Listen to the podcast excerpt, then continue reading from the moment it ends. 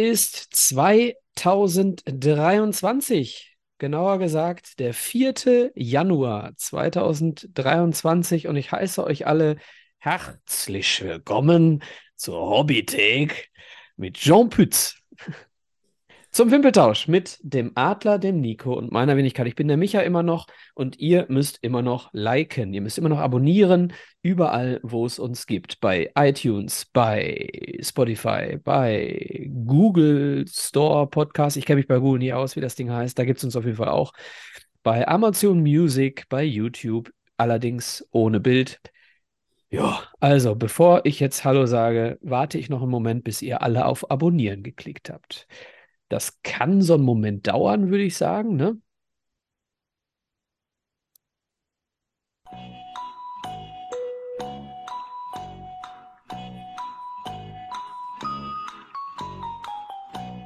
In der einen oder anderen App ist das ein Glöckchen. So, herzlich willkommen. Äh, der Adler ist nicht mehr stumm. Dann fange ich mit dem an. Hi Adler, frohes Neues. Moin, ja, nach deinen weisen Worten gerade, da fällt mir ja gar nicht mehr viel ein. Äh, ja, schön, wieder in der Runde zusammen zu sein. Hallo Nico. geil, ne? Wir nehmen, wir nehmen im, äh, äh am 20.12. auf und dann frohes Neues zu sagen, ist schon irgendwie strange. Ja, ich konnte es auch nicht ganz verarbeiten. Ich konnte es dir auch nicht zurückgeben. Da fühle ich, fühl ich mich noch nicht so gerade.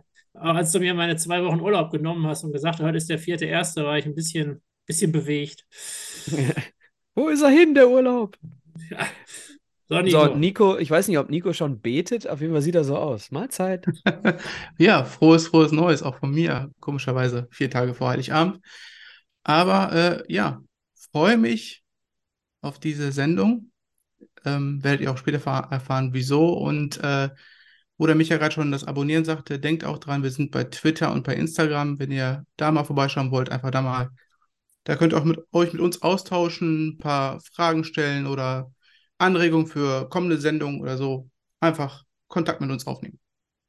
Und für äh, alle jenseits meiner Generation, wir sind auch bei Facebook. So. ähm, heute ist unser Thema besondere Spiele. Jeder von uns hat sich eins rausgenommen. Ähm, ich habe mich bewusst dieses Mal in der Hoffnung, dass wir das Thema nochmal machen, bewusst dieses Mal gegen ein Spiel des MSV Duisburg entschieden in der Hoffnung, dass wir, wenn wir das nochmal machen, dass ich dann endlich dazu komme, entweder 1998 oder äh, 2011 Pokalfinale hm, nochmal mit euch zu besprechen. Ähm, aber trotzdem geile Spiele, die wir heute für euch haben. Später. Denn es gibt immer eine aktuelle Diskussion. Und es ist jetzt für uns drei äh, zwei Tage her, da, wo wir uns jetzt hier befinden, am 20.12. Und für euch, liebe Hörer, ist es zwei Wochen her. Ihr konntet also ganz in Ruhe schon euch Gedanken darüber machen. Die Bundesliga hat noch nicht wieder begonnen. Aber die WM ist vorbei und äh, Argentinien ist Weltmeister. Und deswegen ist meine Diskussion für heute und ich lasse nicht zu. Ja, ich bin auch ein Mannschaftssportler. Und ja, ich sehe die Diskussion über einen guten Spieler auch als nicht so wichtig an, weil wir uns in einem Mannschaftssport befinden. Deswegen ist dieses Argument jetzt schon mal vorab gestrichen. Also, unsere Diskussion heute ist, wer ist für euch der größte äh, Fußballer aller Zeiten? Man könnte es auch äh, in einen ganz kurzen Soundfile reinpacken. Wer ist für euch der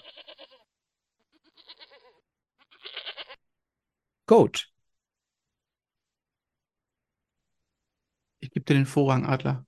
Letztes Mal habe ich angefangen, Nico. Ui. Ah. Also für also, alle, die uns jetzt zum ersten Mal hören, äh, schön, dass ihr dabei seid. Aber ihr wisst äh, dann vielleicht noch nicht, sowohl der Adler als auch der Nico haben keine Ahnung, welches spontane Diskussionsthema ich hier immer am Anfang der Sendung droppe. Deswegen gibt es hier keinerlei Vorbereitung, außer wenn ich mir vorher Gedanken darüber gemacht haben sollte, was bei mir relativ selten ist. Die anderen beiden haben keine Chance gehabt, denn sie haben just in diesem Moment davon erfahren. Nico. Wie und wo soll ich anfangen? Ähm, vorab erstmal die WM ist vorbei. Ich persönlich habe äh, von der Vorrunde bis, ich glaube, bis ins Halbfinale hinein nur selektiv mal vielleicht was gesehen. Aha, aha, der Nico hat das Finale Minuten geguckt. Nee. Der Nico hat das Finale geguckt.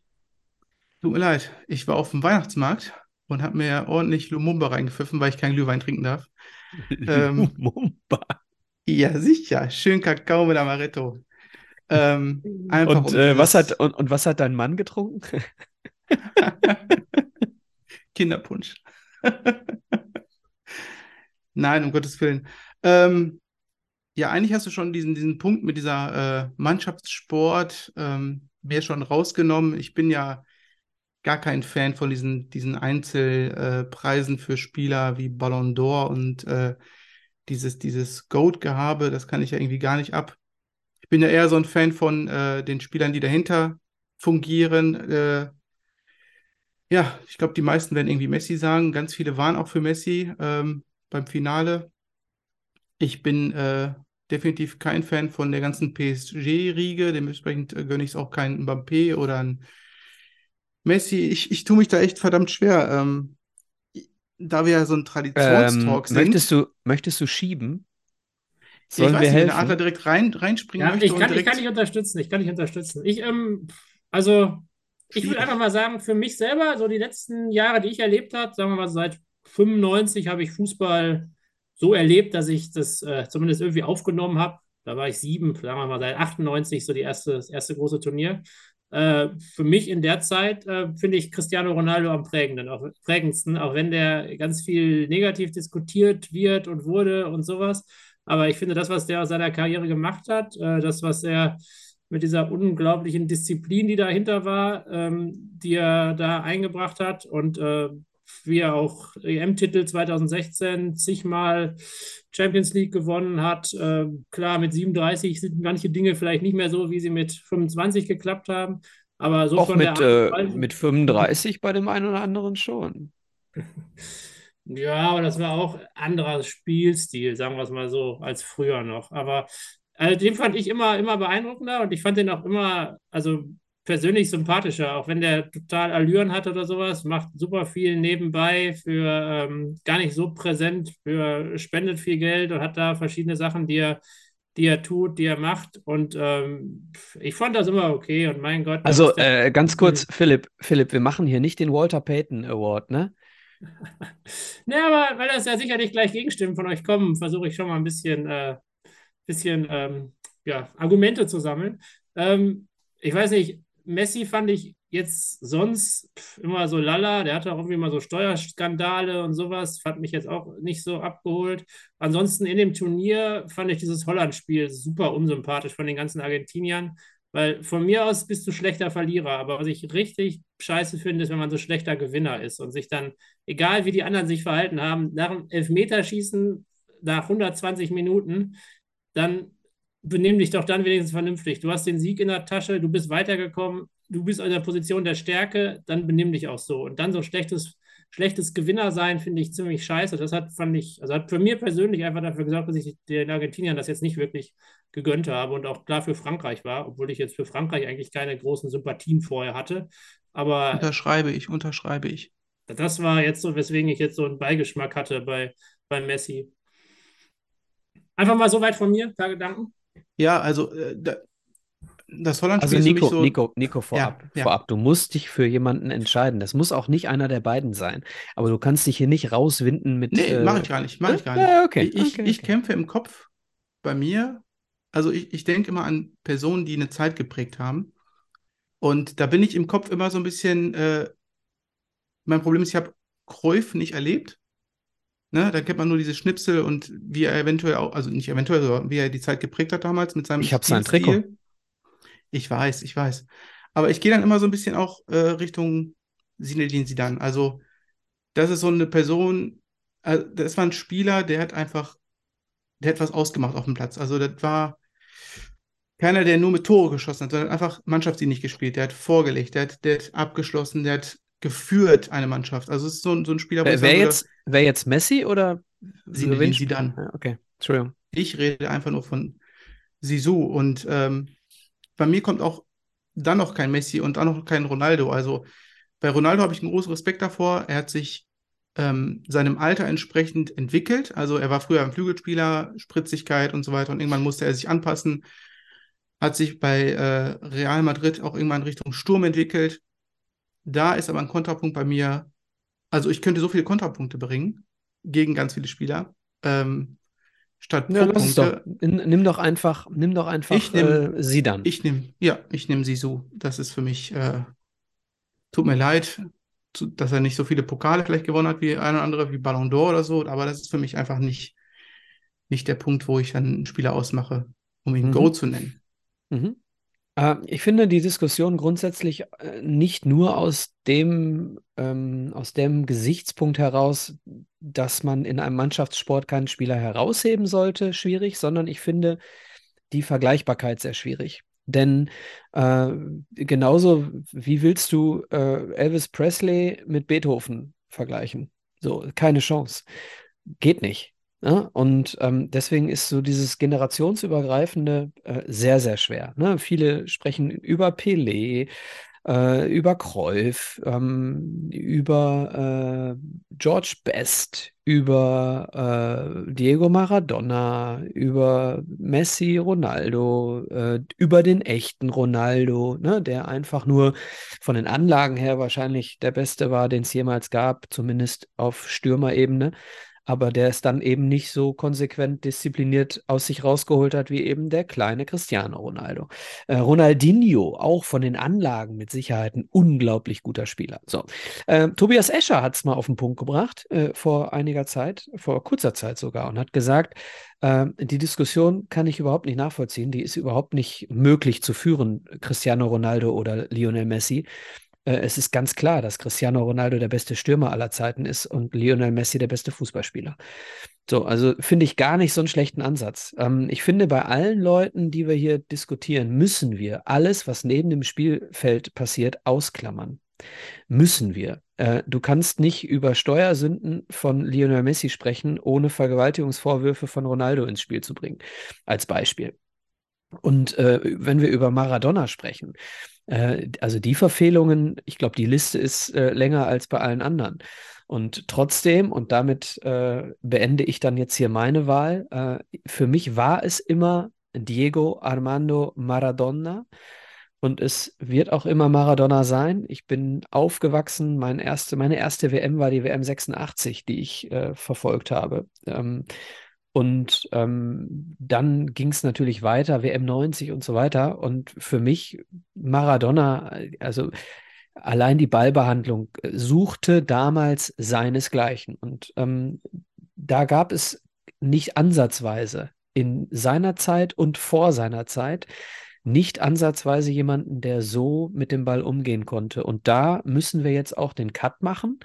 Denn alles, was danach passiert ist, ich, ich weiß nicht, wo es angefangen hat, 2002 mit Plastikbällen, äh, das, was Maradona mit vollgesaugten Lederkugeln gemacht hat, kannst du nicht vergleichen mit dem, was äh, äh, 98 von mir aus sie dann mit irgendwelchen Plastikbällen gemacht hat. Genauso Lionel Messi 2008 beziehungsweise 2010 und bis 2022. Aber, und wenn wir, wenn wir die, die, die Erfolge mit reinnehmen, dann fehlt Lionel Messi tatsächlich nur die Europa League. Alles andere hat Lionel Messi gewonnen. Und nicht immer, nicht immer mit Mannschaften, die äh, ganz klar die besten waren. Ähm, 2022 Weltmeister mit Argentinien zu werden, zum Beispiel, ist alles andere als äh, normal. Und Argentinien wäre dieses Jahr, und anders als Nico, habe ich die Weltmeisterschaft sehr, sehr detailliert verfolgt. Äh, Argentinien wäre ohne Messi nicht Weltmeister geworden.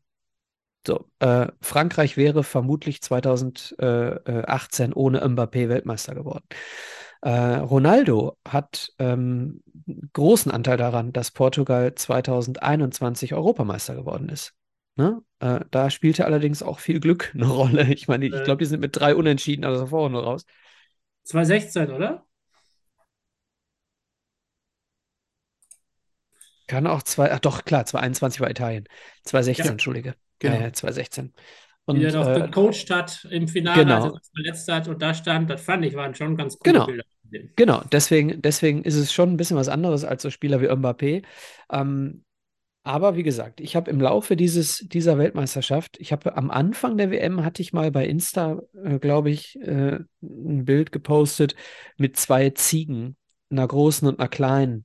Und äh, für mich war ab dem Moment klar, Maradona die große Ziege, Messi die kleine. Ich glaube, inzwischen ist die kleine Ziege gleich groß. Und äh, deswegen ist für mich Maradona immer noch der größte aller Zeiten, weil ich auch äh, mit Argentinien so ein bisschen aufgewachsen bin in meinem Zweitberuf. Ähm, denn äh, es gibt in Argentinien drei Namen, die jeder Argentinier kennt. Drei. Der eine ist Evita Perón, der zweite ist Carlos Gardel, Tango Argentino, und der dritte ist äh, Maradona. So, wer weiß, ob das in fünf Jahren noch ein Vierter ist mit Lionel Messi, das mag gut und gerne sein, aber Maradona ist eben äh, größer als, größer als äh, alle anderen in dem Land. Und so, jetzt ganz kurz nochmal, also für mich ist es Maradona. So, Messi hat aufgeholt, für mich ist Maradona. Aber, und dann nochmal ganz kurz zu dem Thema äh, schlechter Gewinner. Ja, ich bin bei euch. Ja, es gibt äh, wirklich keine, äh, also für mich, also ich, ich hasse das. Schlechter Gewinner ist noch schlimmer als schlechter Verlierer. Äh, allerdings hat das schon Charme gehabt. Die Jubelgeste von Lionel Messi vor der Trainerbank von Holland. Äh, es war Riquelme, glaube ich, den äh, Louis van Gaal damals nach Barcelona geholt hat, äh, um ihn dann von seiner Position wegzunehmen, um ihn dann wieder rauszuschmeißen. Und diese Jubelpose von Lionel Messi war quasi äh, eins zu eins die Pose von Riquelme. Dann haben auch viele die Argentinier dafür verurteilt, dass sie Schweigeminuten für äh, Kylian Mbappé abgehalten haben. In der Kabine haben sie dann wieder gesungen und eine Schweigeminute für Mbappé.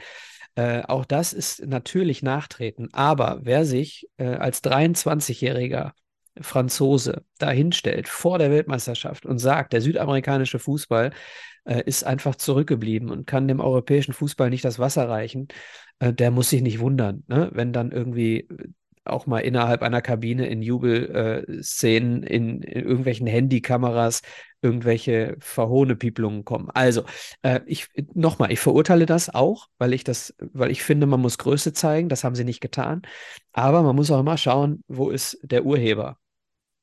Also zum einen, was sagt man nicht alles in irgendwelchen Interviews, sagt irgendwer irgendwas in den Jahr, Monaten vor der WM. Sich jetzt darauf so sehr beziehen zu wollen, weiß ich nicht. Was die auch in der Kabine machen, ist, glaube ich, auch den Spielern herzlich egal. Es geht mir darum, dass man nach dem Spiel vernünftig dahin geht und sich die Hand gibt und dann als Gewinner aus einer Position der Stärke. Was danach in der Kabine passiert, sollen die machen, was sie wollen. Da haben die Deutschen auch irgendwie getanzt, so gehen die Argentinier, ja. die Argentinier gehen so. Genau.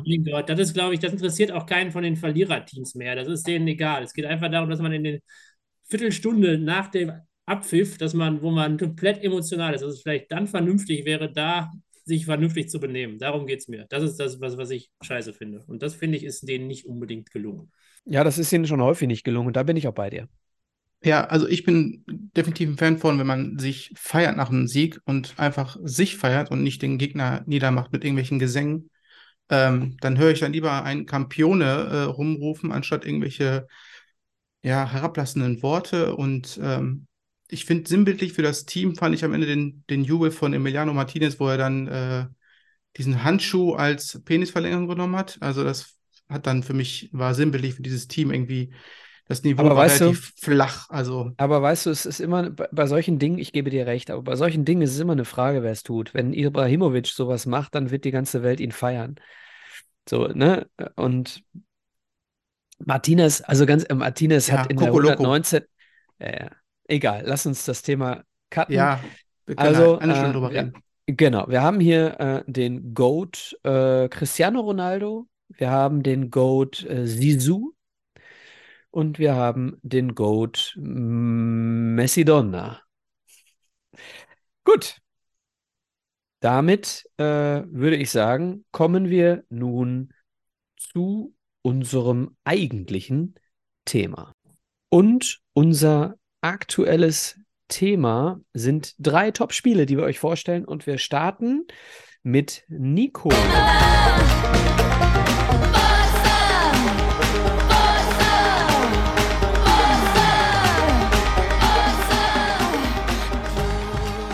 Die Europameisterschaft 2004 ist das Thema. Wie könnte es anders sein? Denn der Nico hat seine Wurzeln in, äh, wie sagt man, Hellas. Genau, richtig, richtig. Ja, man konnte es ja erwarten, dass es eher in die Richtung geht. Die Frage ist aber, welches Spiel wähle ich äh, aus diesem griechischen Sommermärchen 2004? Und zwar äh, habe ich irgendwie keine Lust, über dieses Finale zu sprechen. Vielleicht können wir ganz kurz für die jüngeren Hörer Ja. einordnen, lieber Nico, was ist 2004 grob passiert? 2004 war die Europameisterschaft in Portugal, beziehungsweise das allererste große Turnier des GOATs von Adler, Cristiano Ronaldo damals.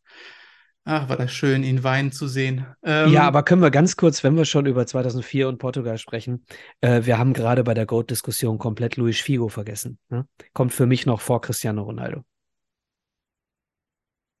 anderes Thema. Kann ich, kann ich nicht zu reden. Hat genauso gut geweint äh, im Finale, ist mir egal. Ähm, ich will über das Halbfinale reden. Äh, Halbfinale 2004. Ähm, wenn man so den Turnierverlauf genau sieht von den Griechen, ähm, die sind erstmal gerade so eben durch die Gruppe gekommen. Die haben äh, Portugal im Öffnungsspiel besiegt, dann einen Punkt gegen Spanien geholt und dann, um dann gegen die Russen zu verlieren und irgendwie mit Ach und Krach vor Spanien aufgrund des Torverhältnisses zu landen. Und dann haben sie sich gedacht, äh, machen wir Minimalismus-Fußball und äh, spielen dreimal 1-0 und werden Europameister. Ähm, ich möchte aber über das Halbfinale reden aufgrund der, äh, der, der Mannschaft, äh, Mannschaften oder der Mannschaft, gegen die sie gespielt haben. Da wir ja dieser Traditionstalk sind, äh, würde ich ganz gerne ein bisschen auch über die Tschechen reden. Äh, Tschechien damals, ähm, mal kurz überlegen, ich glaube 96 war das äh, EM-Finale gegen Deutschland. Da haben sie äh, im Golden Goal verloren, das Finale. Dann haben sie sich leider nicht für die WM, -Quali, äh, für, für WM 98 nicht qualifiziert. Dann 2000 äh, EM gegen Frankreich und Niederlande rausgeflogen in der Gruppe und dann 2002 wieder nicht zu qualifizieren für die WM. Und dann haben sie damals mit einer enorm geilen Offensive ähm, in ihrer Gruppe äh, Deutschland rausgeschmissen. 2004. Sind mit neun Punkten ähm, vor den Niederlanden und Deutschland gelandet in der Gruppe. Hatten vorne Rositzky, Nedved, Poborski, Koller und Milan Barosch. Ähm, eine richtig geile Offensive und ähm, voll bespickt mit Spielern, die auch irgendwo in der Premier League aktiv sind. Ähm, kleiner Funfact am Rande: Ich habe damals äh, meine EM-Tippspielrunde gewonnen, weil einfach keiner auf Griechenland getippt hat als Europameister. Und ich der Einzige war, der Milan Barosch als Torschützenkönig getippt hat. Ähm, bin dann irgendwie mit zehn Punkten dann wieder vorbeigezogen am Erstplatzierten und bin dann irgendwie von Platz 6 auf Platz 1 gesprungen, weil ganz viele Van Nistelrooy hatten oder sowas in der Art, der damals nur Dritter wurde im Torschützenranking. Also einfach ein geniales Turnier. Und äh, noch zum Spiel zu kommen, ähm, gegen Tschechien. Damals äh, im Stadion von FC Porto, 42.000 Zuschauer, das letzte internationale Spiel von Pierluigi Collina. Ja, genau. Wer kennt ihn nicht? Colina damals sein letztes Spiel gepfiffen, international. Das Spiel, über das ich hier reden will. Ähm, ich, ich reiß so ein bisschen ab über das. Also, ich habe es zu Hause geguckt. Damals, äh, jeder kann sich wahrscheinlich erinnern an sein Spiel, wo er war. Ich habe zu Hause alleine die Zeit Das interessiert verbracht. mich, genau, das interessiert mich. Äh, Eine griechische Familie, also das heißt, dein Vater, äh, deine Eltern kommen aus Griechenland, Ja, sind in Genau. Deutschland, haben sich in Deutschland niedergelassen und haben sich dort eine griechische Community aufgebaut? Fragezeichen. ja, die entsteht automatisch. Wenn man sich den äh, Wohnort aussucht, dann guckt man, wo sind schon viele Griechen. Dementsprechend. Und du guckst äh, das Spiel alleine? Ja, ich habe es alleine geguckt. Das ist unfassbar. Ich, hab, ich, hab, Warum? ich erkläre es, ich erkläre es. Aberglaube. Es ist einfach Aberglaube. Erstes Spiel, keiner Zeit von meinen Freunden. Ich, eine griechische Fahne, richtig patriotisch, was ich heute nie mehr machen würde. Spiel gewonnen. Zweites Spiel, ich alleine gegen Spanien einen Punkt geholt. Z- Drittes Spiel, mit Freunden geguckt, gegen Russland verloren. Von da an war klar, ich gucke kein Spiel mehr mit dieser Community an Freunden. Die haben Pech gebracht. Und von da an jedes Spiel im gleichen Stile und ja, ihr wisst ja das Endergebnis. Es war einfach unten gegen die Hölle ab. Also ihr müsst euch vorstellen, meine Eltern hatten ein Restaurant.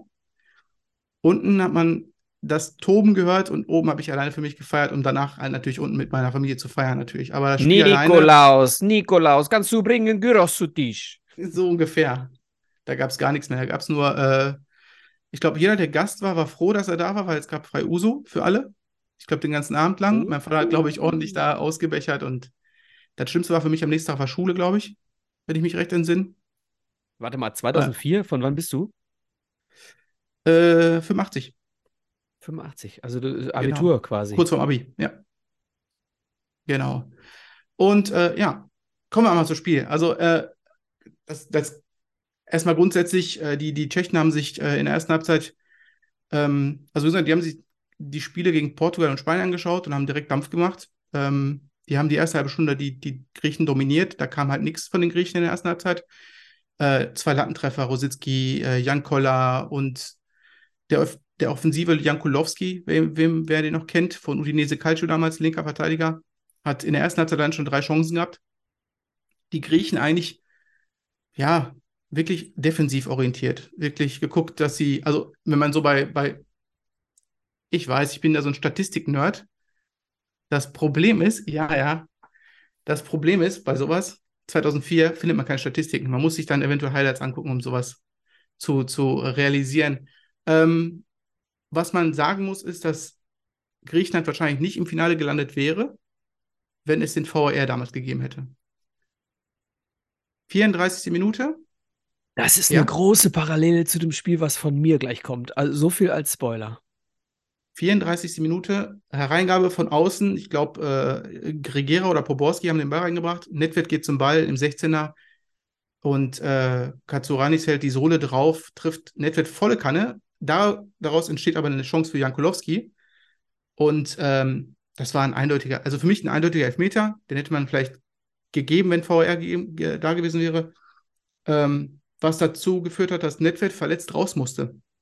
Es Das war ganz das kurz, Finale. ich, ich habe mal ganz kurz gerade überlegt, über welches Spiel der Adler gleich spricht.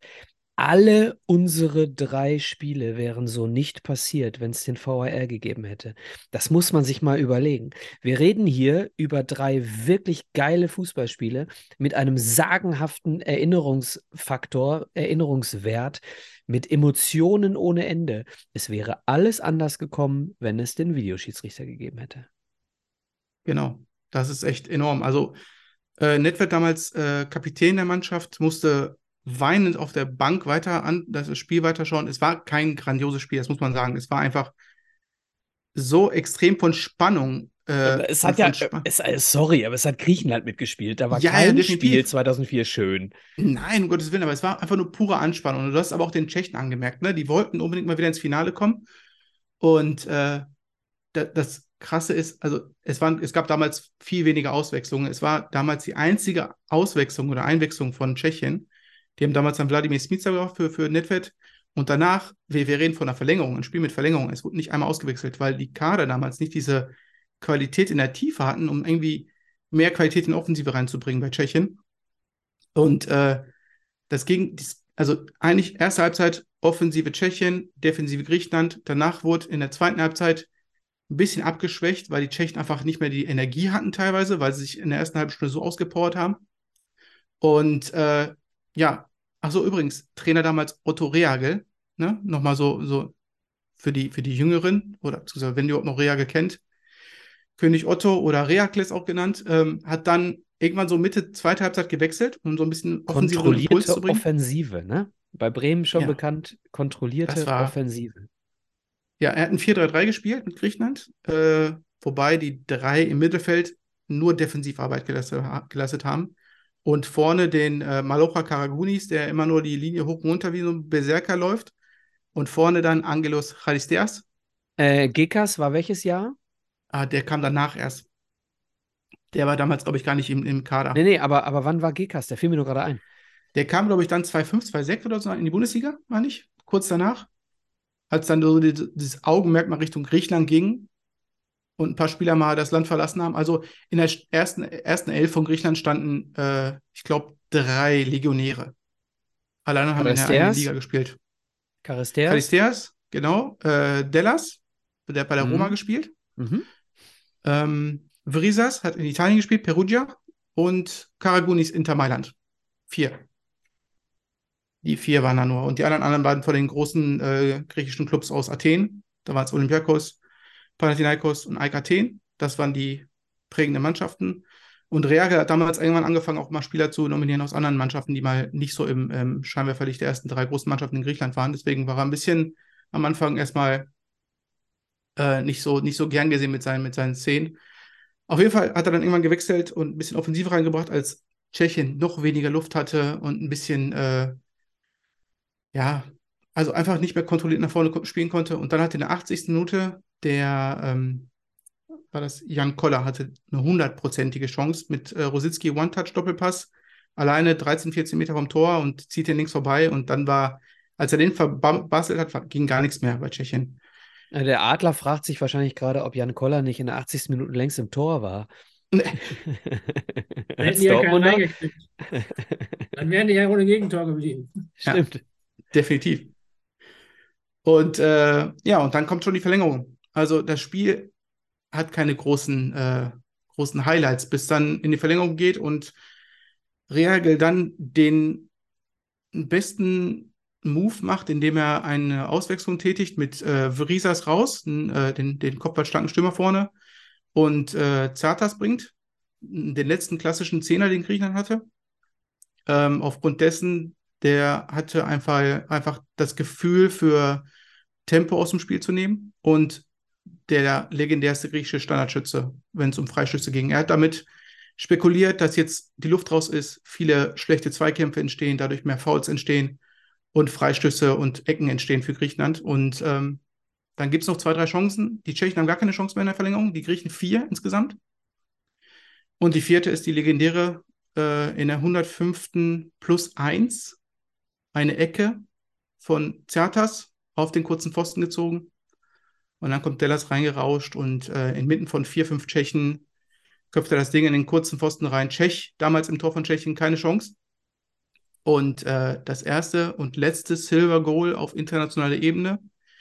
Und Tschechien wieder ein Finale aufgrund einer Regelung verloren. Damals 96 Golden Goal gegen Deutschland. Dann Silver Goal 2004 gegen Griechenland. Ja, bei dem war klar, da wird nicht mehr angepfiffen. Für die jüngere Generation ein Silver Goal heißt, dass man nur in dieser Halbzeit die Chance hat, das Spiel auszugleichen und nicht die ganzen 120 Minuten Zeit hat. Also nicht die ganzen 30 Minuten der Verlängerung, sondern Sie hätten in den 15 Minuten der Verlängerung noch treffen müssen, aber sie haben halt in der 105. das Ding kassiert und dementsprechend wurde auch gar nicht mehr angepfiffen. Und Reagel oder Reakles sprang hüpfend, wissend, dass Portugal schon im Finale ist und wir die schon mal geschlagen haben. Die Chancen wieder hochgetrieben wurden, dass wir echt diesen Coup irgendwie landen konnten. Ja, und die Geschichte wurde danach erzählt. Diese lustige Silver Goal Regel, die finde ich ja auch im Hinblick oder auch im Nachhinein richtig unsinnig. Ich weiß nicht, wie seht ihr das? Also, um mal, weil das das erste und einzige Silver Goal ist. Ja, sie also, ist so ein bisschen, bisschen angelehnt, glaube ich, an der US-Regelung in der Overtime, ne? Ähm, aber da empfinde ich sie beim Football auch als äh, extrem unsinnig. Ich fand sie sinnvoll in. Fand es aber gut, dass sie abgeführt, also, also, dass sie irgendwann abgelehnt wurde, beziehungsweise abgesetzt wurde, war schon. Ja. Es war, es war Unsinn. Ne? Obwohl im Nachhinein jetzt die Situation, ob du jetzt deine 100, also wenn jetzt Kolomoani, glaube ich, hatte in der letzten Minute diese Chance. 119. Kolomoani. So, wenn er den gemacht hätte, wäre Silver Go ähnlich. Ja, aber dann hat man wenigstens die halbe Stunde gespielt und nicht ja. irgendwie eine Viertelstunde von der halben Stunde Verlängerung, so weiß ich nicht. Ja, also ein, ein, also eine M-Halbfinale 105 Minuten gespielt, insgesamt nur drei Auswechslungen. Das zum Thema, das waren damals richtig geile Kicker, die richtig gepumpt haben und heutzutage die ganzen Krämpfe hier, Krämpfe da, ich Zeitspiel. Warte, da halte ich weiß ich auch nicht. Ja, vielleicht ich, ich war weiß. der Spielstil ja auch nicht ganz so. Ja, also genau, also, genau. Also ich Komponente könnte damit reinspielen. Ja. Also wenn, also wenn, wenn Rehagel äh, schon irgendwie die Informationen gehabt hätte, die man heute hat, dann hätte er mit, mit, mit 6-4-0 gespielt. Ähm, und hätte einfach zwei, zwei äh, äh breite Linien oder 5-5-0 von mir aus. Ähm, hätte zwei breite Linien irgendwie vors Tor geparkt und jeder Spieler hätte durchs Verschieben in 115 Minuten vielleicht sieben Kilometer gelaufen, aber mehr auch nicht. So, und heute, heute Es gibt keine Statistiken. und heute, genau, und heute läuft Lionel Messi neun Kilometer und der geht ganz viele davon. Genau, Ne? er geht. Das ist es ja. Andere Ja, er- spielen und Messi trifft, ja. Messi, Messi sprintet oder geht, joggen tut er nicht. Ja, also Egal. äh, wenig Auswechslung sehe ich auch so, ob es nur daran lag, dass, äh, Ja, dass, dass der Kader so schwach war. Ich glaube, auch gerade diese Defensivtaktik spielt da wirklich mit rein. Also als ja, die, Innenverteidiger die, ja, in einer Vierer- oder Fünferkette, die wenig Ambitionen nach vorne hat, kann man auch einen Ja. Tag haben. also äh, bei, bei, bei Griechenland war äh, Kadertiefe nicht so das Thema, die waren alle auf gleiches Niveau, also das wäre es egal gewesen, aber ja, aber die so die Einzel- innerhalb eines Spiels entwickeln sich ja auch, ne? ja, ja, definitiv. Er hat schon gezielt dem Spiel äh, entsprechend äh, gewechselt und es hat einfach gefruchtet, das war das Schöne. Also Reagel, wir können Reagel wirklich nichts vorwerfen. Äh, Otto Reagel hat gesagt, es geht, äh, schöner Fußball ist erfolgreicher Fußball. Ne? So, ähm, und er hat mit, mit Werder Bremen äh, Meisterschaften und Pokale geholt. Werder Bremen wurde auch erst dann irgendwie richtig attraktiv vom Fußball, als es äh, Thomas Schaaf übernommen hat. Ne? Unter Reagel war da auch immer nur individuelle Klasse und ansonsten kontrollierte Offensive. Ich habe nochmal zwei Fragen, Nico. Zum Ja. einen, äh, Charisteas, ähm, der hat im Finale das 1-0 gemacht, war das so? Genau. Oder? Deswegen ist der so mir in Erinnerung geblieben als Im der. Finale und im Viertelfinale gegen Frankreich. Alles klar, weil Äh, Kopfball, Kopfball nach Ecke, oder?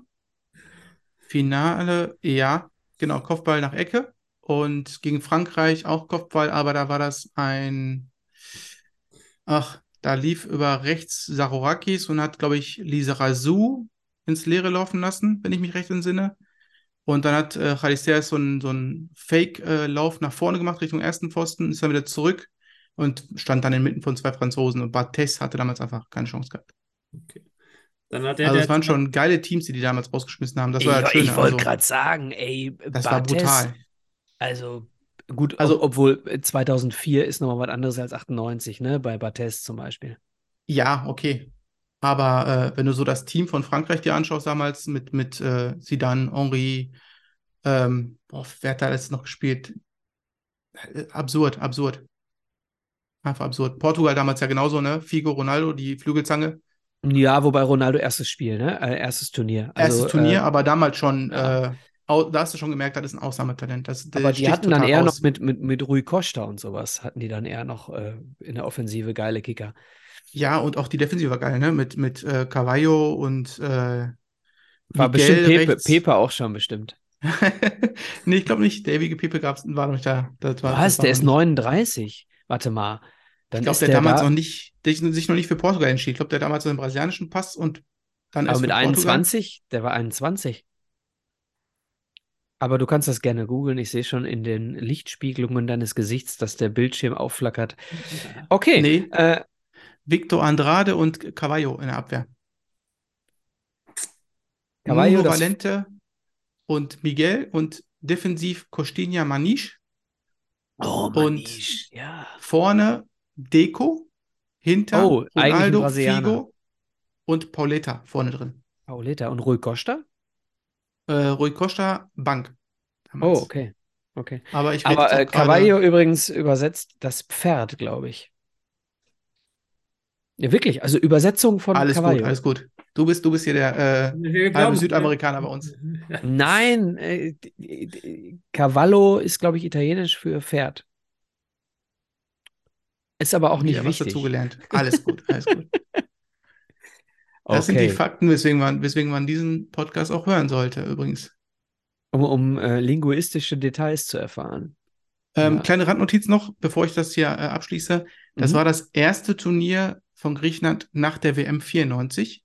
Das war meine erste WM, die ich so wirklich wahrgenommen habe, äh, wo die Griechen damals mit 0 zu 10 Toren nach Hause geschickt wurden. In Und, einer äh, Gruppe mit Maradona, äh, dem geilen nigerianischen Verein da, also Nigeria damals war äh, Immanuel Amunike- Amunike. Ja, ja, ja. Duisburger freuen sich. Und ich meine Bulgarien damals noch in der Gruppe. Bulgarien oder Rumänien? Äh, Bu 4-0, 4-0, 2-0 Bulgarien, ab nach Hause. äh, Letschkow, Stoichkov, Solchkov. Kann man Das mal machen. Die haben Deutschland rausgeschmissen. Icke Ja, Hessler wir im Kopfball. Ab, wir weichen ab. Ja, Fokussierung. wir weichen. Es ist aber auch nicht schlimm. Ja, Ganz ehrlich, wenn wir über. Jordan Letschkow, meinst du? Ja, Jordan Letschkow, der im Kopfballduell gegen Eke Hessler im Viertelfinale Deutschland rausgeschmissen hat. Wo, wobei, äh, ich glaube, Mario Basler und Andi Brehme glauben heute noch, sie sind Weltmeister geworden. So, ähm. Okay, danke, Nico. Stark. Zweites Spiel. Ich glaube, ich bin dran. so sieht's aus, Micha.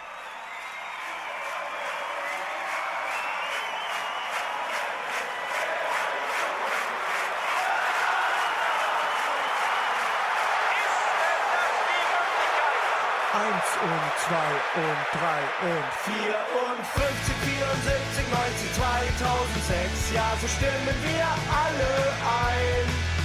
Mit dem Herz in der Hand und der Leidenschaft im Bein werden wir Weltmeister sein. So sieht's aus. Sportfreunde Stiller. Originalversion 54, 74, 90, 2006.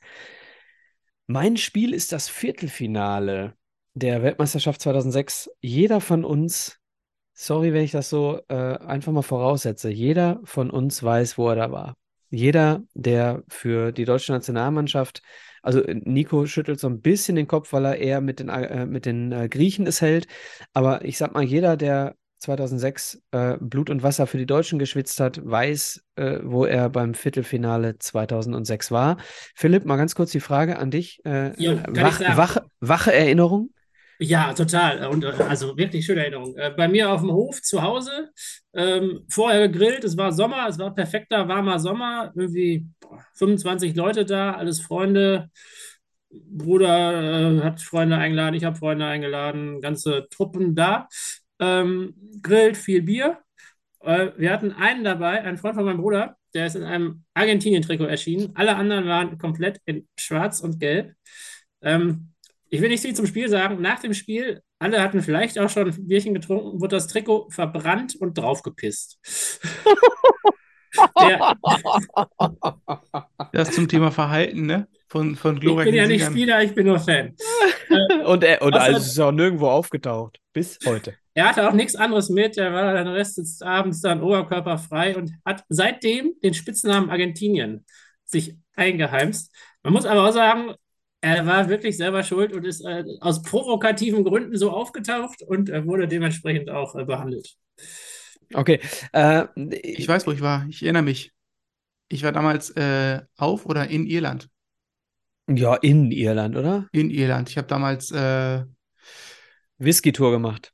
nee, ich war Animateur und habe damals, äh, haben das damals so in, so einer, in so einer Turnhalle geschaut mit, mit den Kids damals, genau. Und äh, sag mal so, Ja, die ganzen Moment. Iren waren nicht für Deutschland und wir waren für Stopp. Deutschland.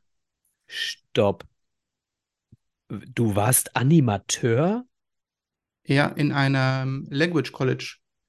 In einer Sprachschule für Iren, die Deutsch lernen.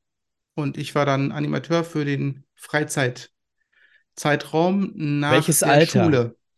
Ähm, von, boah, lass mich jetzt nicht lügen, von, ich glaube, 11 bis 16 wurde da betreut. Bei Animateur schießt mir mein ehemaliger Chef immer äh, irgendwie äh, ins Hirn, der äh, in der Türkei tatsächlich Animateur in einem Club war. Das sind natürlich ganz andere Nummern. Also Animateur in einem College, äh, okay, das heißt, du hast dich um die Freizeitaktivitäten von 11- bis 16-Jährigen gekümmert. Der Begriff Animateur ist irreführend, Nico. Le- Ja, ich weiß, aber es ist der Begriff gewesen. Es gab Assistenten, Animateure und Lehrer und dementsprechend, ich war äh, dementsprechend für die sportlichen Aktivitäten und am Ende dann auch dementsprechend haben wir dann die Fußball-WM geguckt. Und das war natürlich, äh, die Iren waren natürlich nicht auf der deutschen Seite, aber äh, dementsprechend war die Freude groß, als das Halbfinale kam für die ganzen Iren.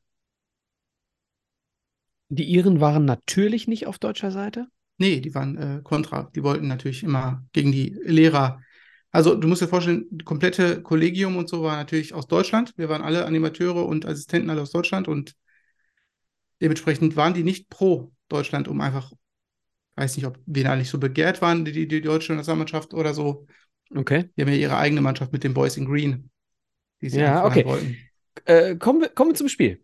Also, äh, lange Rede, kurzer Sinn. Deutschland gegen Argentinien, das Viertelfinale der Weltmeisterschaft. Zuvor die Deutschen in der Vorrunde, erstes Spiel gegen Costa Rica. Jeder erinnert sich daran.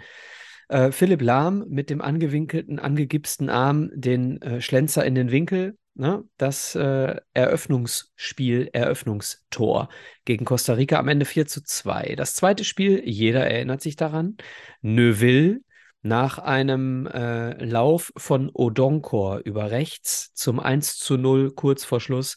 Das sowas wie der Dosenöffner der Deutschen für diese Weltmeisterschaft, um dann im dritten Gruppenspiel 3 zu 0 gegen Ecuador zu gewinnen.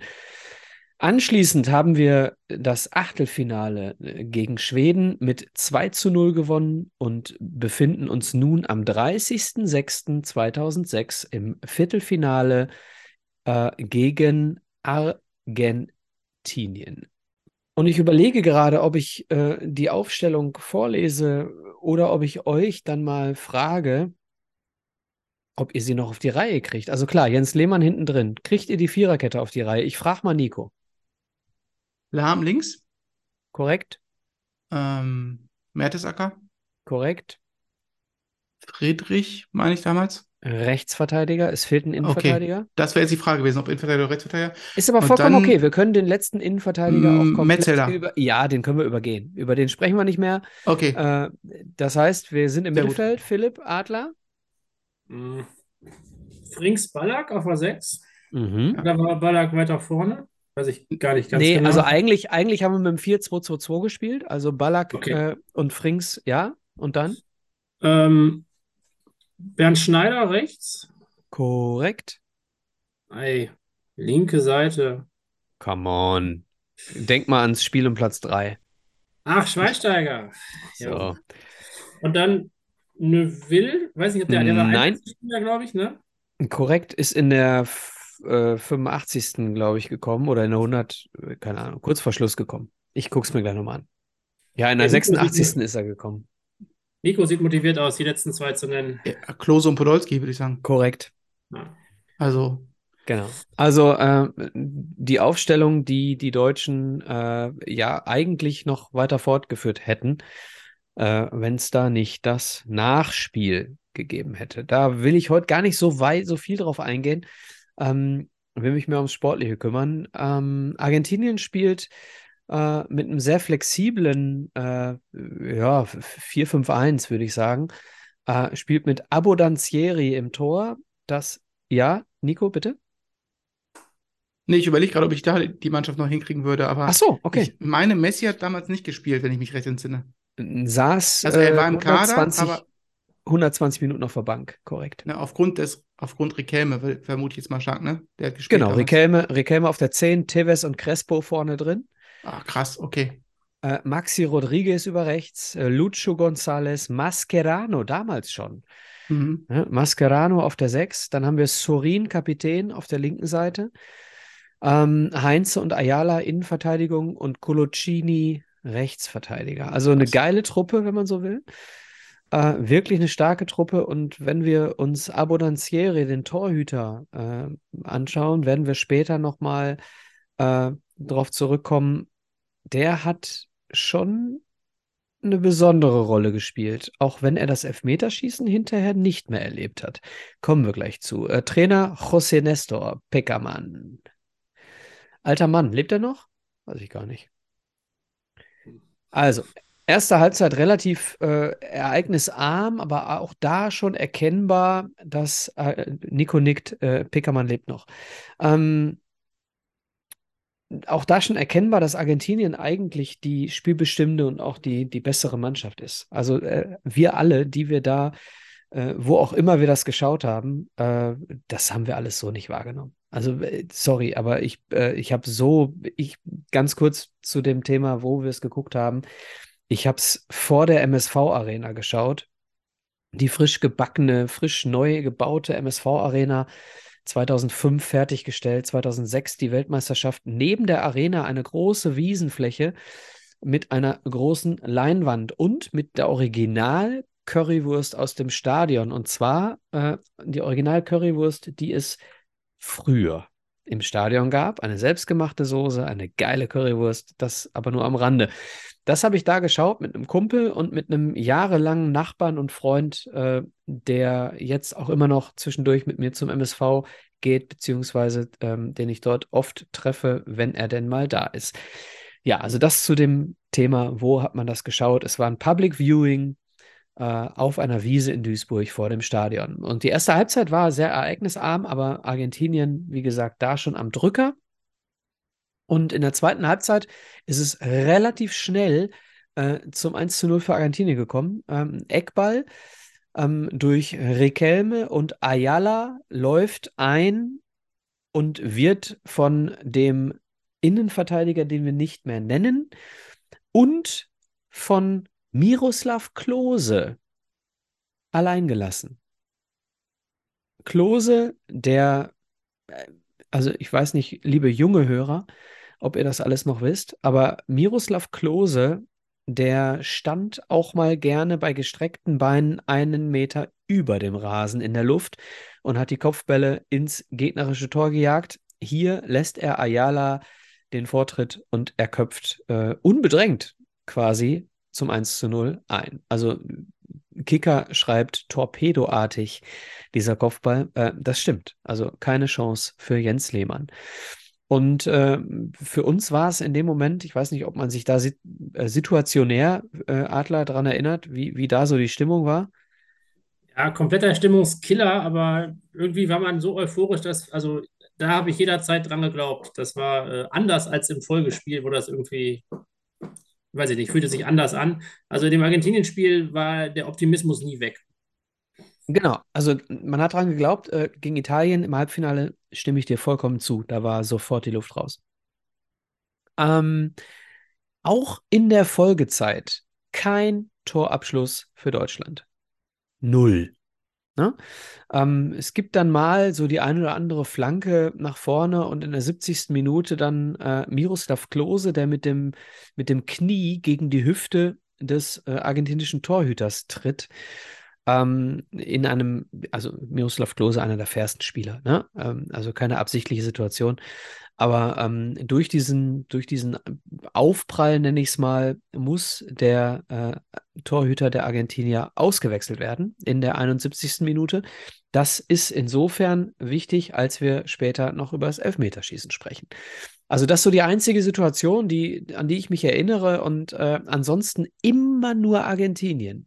Immer nur Argentinien, während ich eine E-Mail bekommen habe, falls ihr euch fragt, was das für ein Klang war. Ähm, immer Argentinien, eine Chance nach der anderen äh, und äh, unter anderem ähm, ein Außennetz, äh, äh, äh, und, und, und. Und dann kam ein Einwurf von Michael Ballack zu äh, Bernd Schneider, der ihn wieder zurück zu Ballack gibt. Ballack flankt von links, Halbfeldflanke in den 16er, verlängert von Borowski und Klose nickt ein zum 1 zu 1 in der 80. Minute. Ähm, das war im Prinzip aus heiterem Himmel, ähm, denn Argentinien die bessere Mannschaft und hätte vorher auch den Deckel drauf machen können. Und auch im Nachhinein, ne, dann wird Klose ausgewechselt, Neville kommt, aber auch keine Gefahr mehr fürs argentinische Tor. Ähm, Im Gegenteil, Argentinien hat noch eine unglaublich gute Chance im 16er durch, äh, also ersten Fehlpass von Philipp Lahm, Querpass äh, auf Höhe des 16ers. Also wer hinten den Ball querschlägt, äh, Adler, ne? wir wissen das seit der F-Jugend, äh, vor dem eigenen 16er querspielen ist jetzt nicht so eine gute Idee. Äh, wir verlieren den Ball und äh, Philipp Lahm kommt dann zu spät gegen Maxi Rodriguez, fault diesen. Es gibt Eckball für Argentinien, weil der Schiedsrichter äh, sowohl behauptet, Philipp Lahm sei am Ball gewesen, als auch eine Schwalbe vermutete und ihm gelb gab, dem Maxi Rodriguez. Das war die Situation, die ich gerade meinte, Nico, als ich äh, über den VAR gesprochen habe, denn äh, da wäre eigentlich schon Feierabend gewesen mit einem Elfmeter in der 89. Minute hätte vermutlich Argentinien dieses Spiel für sich entschieden. Ja, dann äh, Chancenwucher auch, äh, beziehungsweise bessere Abschlüsse für Argentinien auch in der Verlängerung. Äh, unter anderem auch nochmal ein Lattentreffer äh, eine verunglückte äh, Flanke, sage ich mal, die dann auf die Latte geht. Aber Deutschland keinen Abschluss. Und dann geht es ins ähm, Elfmeterschießen. Und äh, das wissen wir alle noch, oder? Äh, Elfmeterschießen, was da am Anfang passierte, bevor der erste Elfmeter geschossen wird. Für alle jüngeren äh, Podcast-Hörer, ähm, eigentlich war bis 2005, helft mir, ich glaube, bis 2005 war Oliver Kahn der unangefochtene Torhüter Nummer 1, bis dann Jürgen Klinsmann 1a und 1b eingeführt hat. Und dann, äh, ja, Jens Lehmann zum Torhüter Nummer 1 gemacht hat. Und äh, jeder von uns dachte, Oliver Kahn setzt sich da nicht auf die Bank. Ähm, hat er trotzdem und hat sich sagenhaft verhalten während der gesamten Elfmeter, äh, während der gesamten Weltmeisterschaft. Und vor diesem Elfmeterschießen äh, auch nochmal sich runtergebeugt zu Jens Lehmann. Die Szene habt ihr mit Sicherheit alle vor Augen. Äh, reicht ihm die Hand, wünscht ihm viel Glück fürs Elfmeterschießen. Uh, ungefähr zeitgleich oder kurz vorher uh, uh, hat Jens Lehmann den Zettel, diesen Zettel, diesen besonderen Zettel von Andy Köpke erhalten auf dem stand, in welche Ecke, auf welcher Höhe die Argentinier gewohntermaßen ihre Elfmeter schießen. Und wenn man sich das Elfmeterschießen mal anschaut, er war jedes Mal in genau dieser Ecke. Also entweder sind die Argentinier ähm, sehr ausrechenbar, also schießen immer in die gleiche Ecke, oder äh, er hat sich dann äh, für sich nochmal neu entschieden und dann doch recht gehabt. Auf jeden Fall ist es so gewesen, Jens Lehmann war bei jedem Elfmeter in der Ecke. Gehen wir mal. Ja, Philipp? Nein? Wolltest nichts sagen? Okay. Ja, eigentlich wollte ich nur sagen, ich glaube, das war ja sogar in, also dieses Ausbooten von äh, Oliver Kahn war ja, glaube ich, sogar in der Vorbereitung für die, für die WM. Also die waren ganz lange, hieß es ja irgendwie offener Kampf und irgendwann, also ich glaube, das war schon, war wirklich irgendwie nur mehrere wenige Monate vorher bei der Heim-WM ist dann unser Titan ausgebootet ausgebootet worden, also um die, diese Schwere der Entscheidung nochmal noch mal darzustellen. Deswegen, ähm, glaube ich, eine, eine ganz wichtige sportliche Geste, die er da gezeigt hat. Die auch, äh, ja, er ist auch Stück, Stück für Stück entmachtet worden. Ne? Also es fing an mit der ähm, Entfernung von Sepp Meyer als Torhütertrainer mhm. äh, und dem, der Installation von Andy Köpke. Ähm, denn Sepp Meyer, die Bayern Connection, ne? Ähm, klar, und äh, dann, äh, ich glaube, es hing noch nicht mal so sehr an der Torhüterleistung, sondern ich glaube, es hing bei Jürgen Klinsmann damals sehr, sehr äh, stark daran, dass er diese, diese Hierarchie sehr, sehr stark auf Michael Ballack konzentrieren wollte als Kapitän aus dem Zentrum heraus. Und Oliver Kahn war ja auch vorher noch Kapitän. Ne? Okay, das nur zur Vorgeschichte. Ähm, das Elfmeterschießen beginnt und äh, ich weiß nicht, ob ihr es vor euch habt, aber was würdet ihr vermuten? Wer schießt den Elfmeter Nummer 1 für Deutschland? Also Klose war nicht mehr auf dem Platz, ne? Klose in der 85. gegen Neuville getauscht. Und Ballack, Podolski werden ja irgendwie prädestinierte Schützen, aber. Ja, Podolski auf jeden Fall. Welche Reihenfolge die jetzt haben, da war ich also persönlich in einer ganz anderen emotionalen Welt. Da hätte auch. Okay, nee, nee, aber jetzt von, von aus, der heut, aus heutiger Sicht, was würdet ihr sagen? Ihr habt sofort Podolski und Ballack genannt. Ja. Ähm, ich sehe auch gerne Stürmer. Ich sehe auch gerne Stürmer da vorne beim, beim Meterpunkt, deswegen würde ich jetzt auch mal instinktiv eine Will auch sagen. Mhm. Das heißt, wir haben weder Podolski noch Ballack, die den ersten Elfmeter geschossen haben. Und der erste Elfmeter ist, sorry, wenn ich das so sage, deutlich wichtiger als der fünfte. Ähm, ich weiß gar nicht, wer da auf dem Zettel stand für den fünften. Den gab es, wie gesagt, nicht mehr. Vielleicht Schweinsteiger. Oliver Neuville trifft den ersten. Es läuft an Cruz für Argentinien, der ebenfalls trifft. Jens Lehmann in der richtigen Ecke. Der zweite Elfmeter, Lukas Podolski, sicher verwandelt. Der zweite Elfmeter von Argentinien, Ayala, nicht verwandelt. Der erste gehaltene Elfmeter von Jens Lehmann, der wieder in der richtigen Ecke ist. Dann Michael Ballack, der Capitano, ähm, wie wir so schön in der Sönke Wortmann-Geschichte äh, häufig gehört haben, mit dem 3 zu 1 für Deutschland, ehe dann Maxi Rodriguez zum 3 zu 2 Anschlusstreffer trifft. Das 4 zu 2, Borowski trifft und dann, das wisst ihr, oder? Ja, der Inbegriff vom verschossenen Elfmeter, Nico? Cambiasso. Cambiasso, genau. Cambiasso, ich sag mal, dieses Gesicht, die Reaktion, äh, hat jeder noch vor Augen. Cambiasso verschießt den vierten Elfmeter und damit gewinnt Deutschland 4 zu 2 im Elfmeterschießen, beziehungsweise äh, 5 zu 3 insgesamt. Und äh, der fünfte Schütze muss nicht mehr antreten. Und der erste, der Jens Lehmann in den Armen liegt, ist David Odonkor, denn der ist von der Mittellinie der schnellste gewesen. ja, also damit ist Deutschland im Halbfinale. Ähm, dieses Viertelfinale übrigens in äh, Berlin, ne? Und das Halbfinale dann gegen Italien in Dortmund. Und äh, da, wo die Geschichte so ein bisschen angefangen hat gegen Polen, endet die Geschichte dann auch, denn dort fand Deutschland seinen Meister in Italien. Eine ähm, Mannschaft, die wirklich gekämpft hat und wirklich äh, auf, auf, auf, aufopferungsvoll gekämpft hat und auch den Fußball mal wieder so ein bisschen in eine andere Richtung gebracht hat. Nicht zuletzt durch die taktischen äh, Anweisungen von einem gewissen Joachim Löw, hat aber dann im Halbfinale verdientermaßen das, äh, die Segel streichen müssen. Und wenn wir jetzt mal einen Strich unter dieses Spiel machen, das emotionalste Spiel der Fußball-Weltmeisterschaft 2006, zumindest aus deutscher Sicht, wenn wir den Kopfstoß von sie dann noch mit einbeziehen, sicherlich nicht. Aber das aus deutscher Sicht emotionalste Spiel äh, geht verdient verloren äh, Entschuldigung, geht unverdient gewonnen oder wird unverdient gewonnen, denn äh, hier hätten wir in der 89. Minute durch VAR einen Elfmeter gegen uns gepfiffen bekommen, den vermutlich Riquelme oder Maxi Rodriguez verwandelt hätten. Danke, tschüss. Ja, vielen Dank, Micha. Sehr gerne. Ähm, wir sind sehr, sehr, äh, wie soll man sagen, also unser, unser Zeitplan von 60 Minuten ist äh, ambitioniert, ne? Das der klappt ist tot. nicht. Der ist weg. Der ist weg. Aber äh, vielleicht müssen wir uns auch einfach mal ein Spiel nehmen. Vielleicht, dann schaffen wir die 60 Minuten. Aber, und äh, das kann ich euch sagen, auch fürs dritte Spiel des heutigen Abends gilt, ich weiß, wo ich an diesem Tag war. Ich habe bei einem Nachbarn zu Hause, bei einem sehr guten Kumpel, liebe Grüße, Christopher, äh, habe ich dieses Spiel verfolgt und wir haben am Ende, äh, jubelnd sind wir durch dieses Haus gerannt. Philipp, über welches Spiel sprechen wir? Ja, es ist, wir schreiben den äh, 9. April 2013 und der große BVB darf gegen FC Malaga aus Spanien antreten. Ähm, Heimspiel in Dortmund Rahmenbedingungen sind folgende.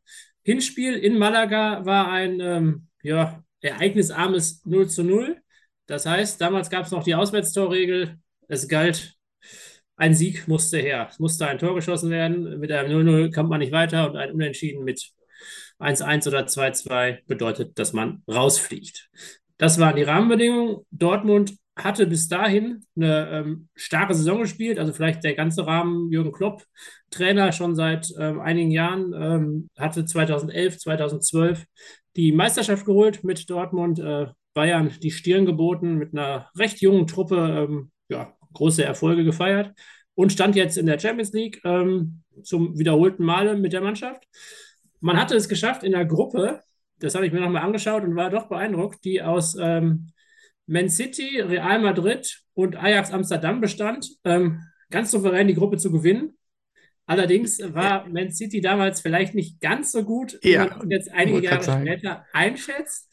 Aber jetzt so aus der heutigen Perspektive klang das doch sehr schön.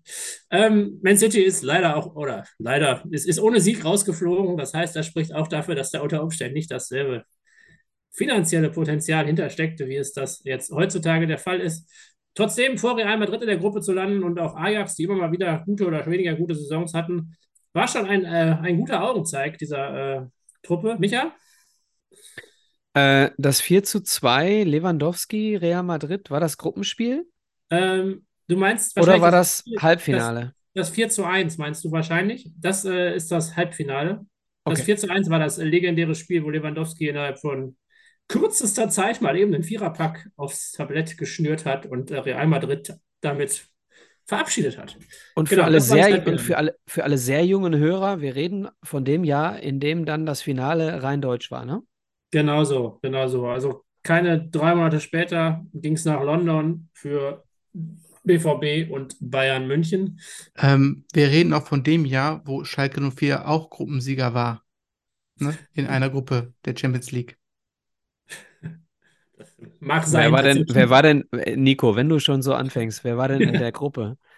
Arsenal London, Olympiakos Piraeus und Montpellier. Aber Gruppensieger. Ja, vor Arsenal. Ja, guck mal, so schnell kann es bergab gehen. Adler. Genau. Äh, Im Achtelfinale hatte sich Dortmund gegen Schachtja Donetsk durchgesetzt, auswärts 2-2 gespielt, zu Hause äh, souverän 3-0 gewonnen. Man war also auf einem guten Weg und das 0-0 in Malaga stellte eigentlich auch eine ganz gute Rahmenbedingung dar. Man musste halt zu Hause gewinnen. Punkt. Ähm, genau. Wie, wie gut kennt ihr noch die Truppe von Dortmund von damals? Habt ihr eine Chance, die zusammenzukriegen oder ist eine, ein Zusammenfinden oder Zusammenraten ganz schwierig möglich? Komm, ich gebe euch eine Chance. Es, es, geht, es ist Doch, einfach. doch, doch, doch, doch, Doch. doch, doch. Also bei Dortmund ist es, glaube ich, relativ einfach, weil wenn die Spieler hatten, die sich durchgesetzt haben, die relativ lange auch im, im Kader waren irgendwie, ne? Ich kann dir Ich sogar einen anfangen? Innenverteidiger, ich kann dir sogar einen Innenverteidiger von Malaga nennen, der lange bei Bayern gespielt hat. Oh ja, da Dinge, genau, ich auch, zwei, zwei, zwei Spieler äh, sind mir auch noch bei Malaga aufgefallen. Ähm, das war mir jetzt im Nachhinein äh, nicht mehr bewusst. Aber genau, gut, fangen Übrigens- an, an. Genau, also übrigens für mich einer der äh, besten Innenverteidiger, den die Bayern äh, in den äh, 2000ern je hatten. Also Demichelis mochte ich sehr gerne. Mit Lucio war schon eine geile Verteidigung. Ja. Genau. Ähm, Also, ich also ich bin ja froh, dass ich, ich bin ja froh, dass wir dieses Spiel nicht mit meiner griechischen Mannschaft gemacht haben. Das hättet ihr ja nie hin, hinbekommen mit den, mit den Namen. Also Caresteas, Dellas, nee, Dellas ist schon USA, ne? Ist schon falsch. Nee, war schon richtig. Gut. Wie heißt Nee, denn der Ami? Wie heißt, wie heißt Ja. denn der Ami? Wie heißt denn der Ami, der so ähnlich Alexi ist wie Lalas. Lalas? Hieß er, genau. Alexi Lalas. Ähm, ja. So, dann haben wir Linksverteidiger äh. Male Schmelzer. Ja. So, dann haben Felipe wir Santana? Äh, Santana, ähm, Hummels, Nein. Ja, Subotic. Subotic. Subotic. Genau. Okay. Dann Aber haben das wir ich auch schwierig. Das war mir nicht bewusst. Hummels wurde nur Ja. eingewechselt. äh, Piszczek? Rechtsverteidiger Piszek. Jo. Auf der 6 äh, Manny Bender. Ja, Boah, okay, den hätte ich nicht bekommen. Aber Gündogan daneben, würde ich jetzt sagen. genau. Und Schein hat auch nicht von Anfang an gespielt. Also Mhm. zwei Leute, bei denen ich mir nicht sicher war, ob die nicht doch eher. War das nicht das Jahr, als Schein wieder zurückkam von Real? Deswegen Nee. er erstmal ein bisschen brauchte wieder? Nee? Da war war er noch später. da. Da war Da er war noch noch da. da. Noch da, okay. Da war der eigentlich stark. Da war eigentlich, Äh, wo der gut vorne Götze, Reus und Hier fehlt noch, fehlt noch ein Zehner, ne? Genau. Also Götze ähm, hat Zehner gespielt. genau. Götze, Dann links haben wir Reus, links Reus, äh, vorne Lewandowski und rechts Lewandowski zentral und jetzt wird's schwierig. Jetzt muss ich mal entweder ganz kurz überlegen. Großkreuz oder Blaschikowski. Błaszczykowski. Genau, unser polnischer Freund. Kuba. Der ewige Jakob. Äh, genau so, genau das war die Truppe, die angetreten ist. Ähm, exakt. Spricht das jetzt, spricht das jetzt eigentlich gegen oder für uns, dass wir solche Mannschaften noch im Kopf haben, aber wichtigere Dinge nicht? das- Na, um Gottes Willen. Wir machen Genau, den, wir machen den Podcast aufgrund dessen. Genau. Das war mal eine, eine glorreiche Leistung. Genau. Bei äh, Demichelis gespielt. Ähm, dann Ignacio Camacho, der nachher drei Jahre in Wolfsburg gespielt hat. Ich hatte mir die Spieler mal durchgeklickt, da aber überhaupt keinen Auftritt hatte, glaube ich. Also der ist da nie über irgendwie verletzt. Der ist Sportinvalide geworden in Wolfsburg. Der hat sich, Ja. glaube ich, in der ersten Saison direkt irgendwie was mit dem Knie geholt und danach. Also Ja, Wolfsburg den sorry. relativ. Ja, Ah, Ja, aber sorry, in Wolfsburg, ganz ehrlich, jetzt diskutiert Wolfsburg darüber, 2022, ob Waldschmidt oder äh, wie heißt der, der von Dortmund kam? Philipp. Philipp? Maximilian Philipp?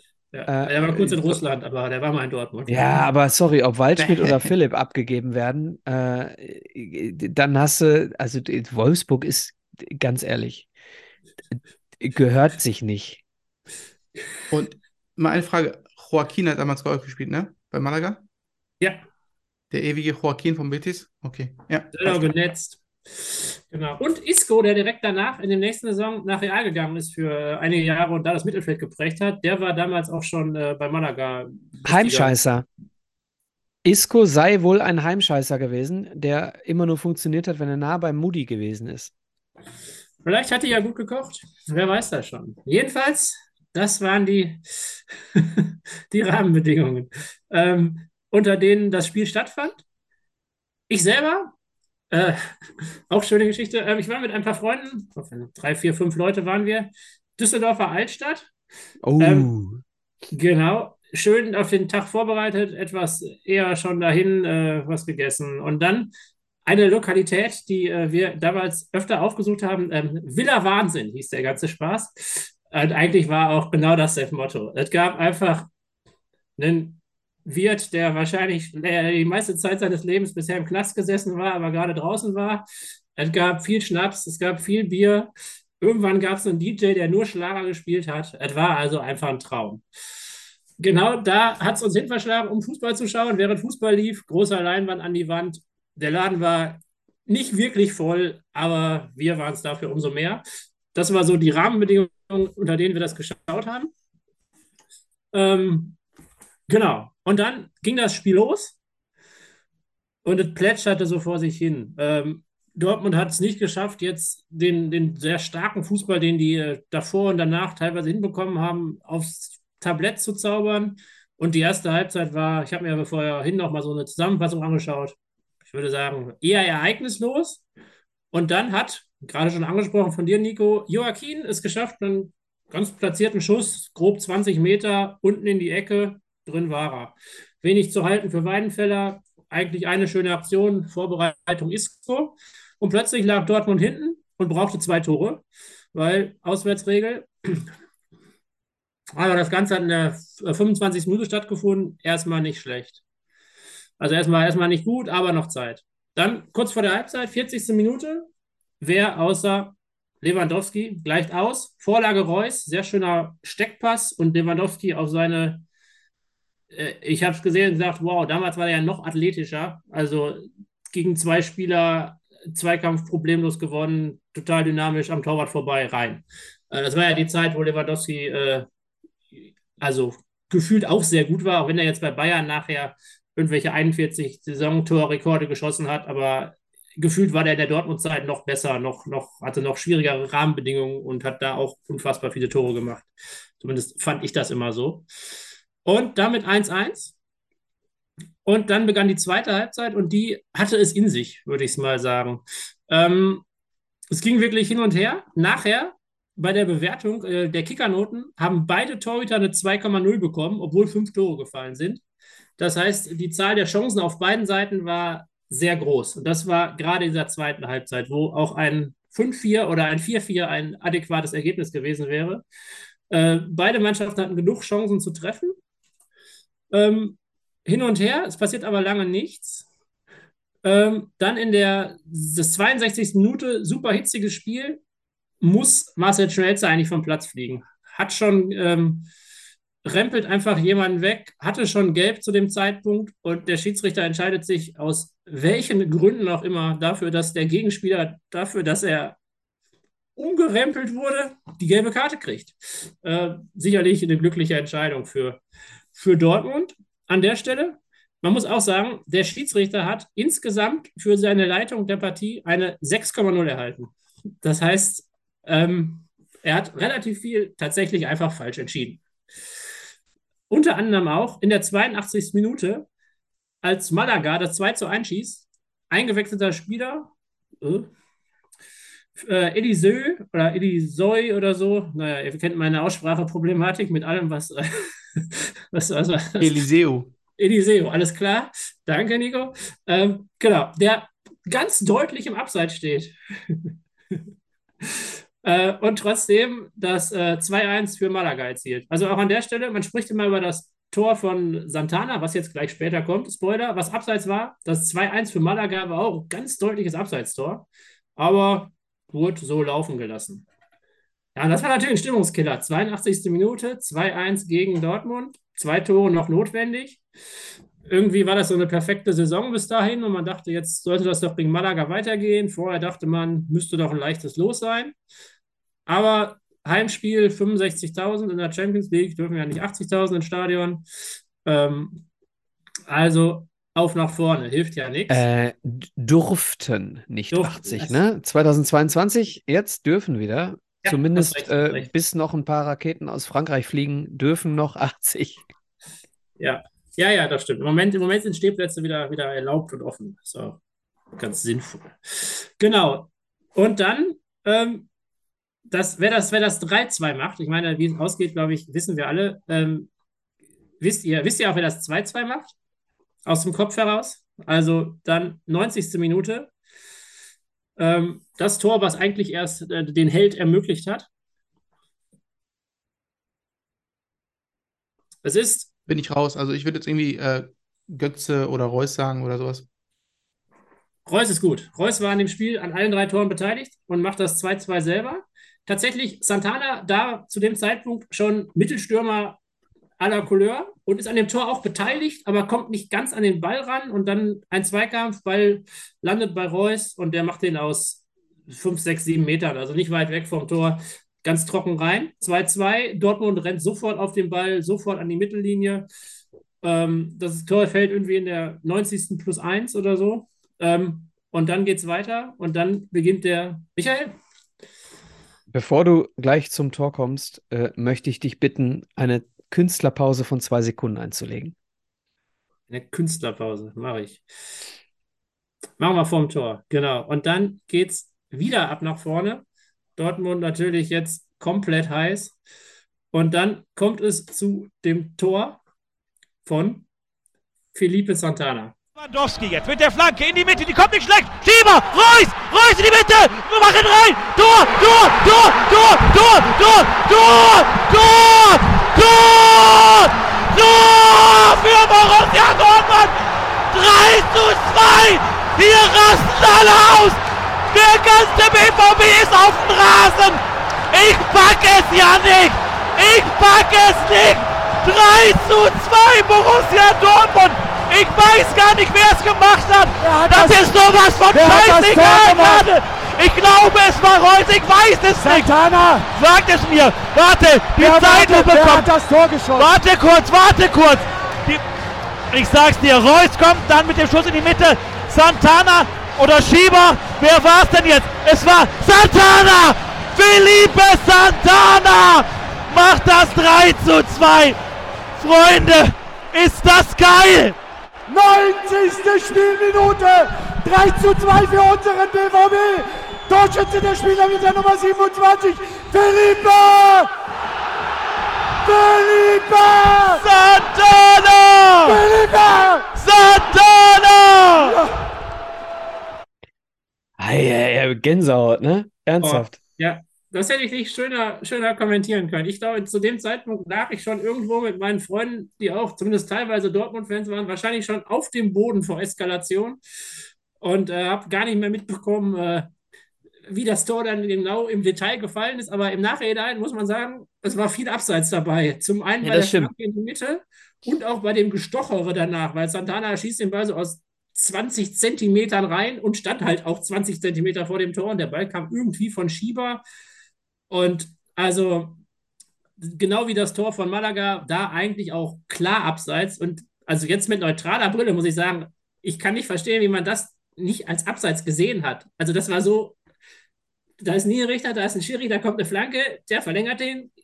Ja, dann ist es eigentlich Ich glaube, Abseits.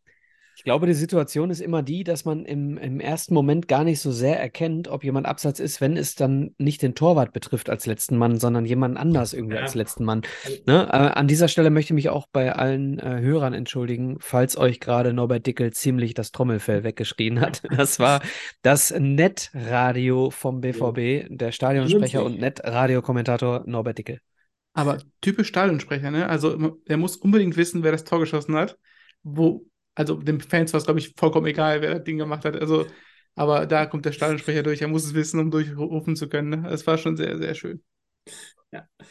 Ja, ja, ja. Also das war wirklich, das war ein legendärer Moment.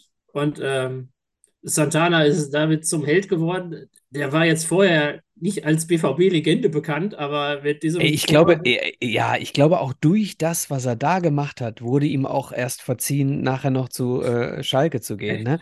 Also äh, es war denen egal, ja, geh zu Schalke, du bist trotzdem derjenige, der uns gegen Malaga äh, Ja, Das weitergeschossen ist hat. auch so. Und der wird immer damit in Verbindung bleiben. Genau. Reus, starkes Spiel, weil auch das Ding hat er irgendwie mit vorbereitet, auch wenn Schieber da auch mit rumgestochert hat. Ähm, genau. Ansonsten, ja, einfach die Leistung von Dortmund, die dann auch die Energie gegeben hat, sicherlich für das Halbfinale, was danach kam, wo man gegen Real Madrid 4-1 gewonnen hat und dann weiter war, auch wenn man das Rückspiel verloren hat. Im, Im Rückspiel hat sich dann äh, Hans-Joachim Watzke auf der Toilette eingesperrt, die letzten Minuten, und hat eine Zigarette nach der äh, anderen geraucht, weil er es nicht mehr ertragen hat, dieses Spiel anzugucken. Er, äh, also es, es stand ja, glaube ich, stand es 3-1 für, für, für, für Madrid oder 2-0, 2-0? 2-0. Aber das, 2-0, ne? äh, Ja, das 3-0, das war in Real. Dortmund hatte kein Auswärtstor. Das 3-0 hätte für Real Madrid genau, gereicht. genau. Und äh, Also Real am hat die Ende, Tore ja. relativ spät geschossen, 82. und 88. Da war es übrigens schon mit äh, Karim Benzema, der das Tor schießt. Ähm, und das heißt, ein Tor noch für Real hätte dafür gesorgt, dass Dortmund trotz 4-1 Heimsieg rausgeflogen wäre. Das heißt, Ja, und ja. Also, ich also es wäre hart gewesen. Es wäre genau, hart ich kann gewesen. verstehen, Also, warum der gute ja. Mann rauchend auf dem Klo saß. Ja, und am Ende, äh, um das ganze Ding mal aus äh, meiner Sicht rund zu machen, äh, du kannst gern das Spiel gegen Malaga gleich nochmal abmoderieren, äh, aber äh, am Ende verliert Dortmund dann das äh, Champions League-Finale gegen eine Einzelaktion äh, von Arjen Robben, ne? Ähm, nachdem Ribéry schon längst nicht mehr auf dem Platz stehen darf und, und, und. Also eine sehr traurige Geschichte aus Dortmunder Sicht. Ja, ja, das ist also genau. Das, Und das äh, war auch das Ende. Das war auch das Ende der Abwesenheit der bayerischen Dominanz. Dann ging es nämlich los, ne? Äh, 2013 bis 2022.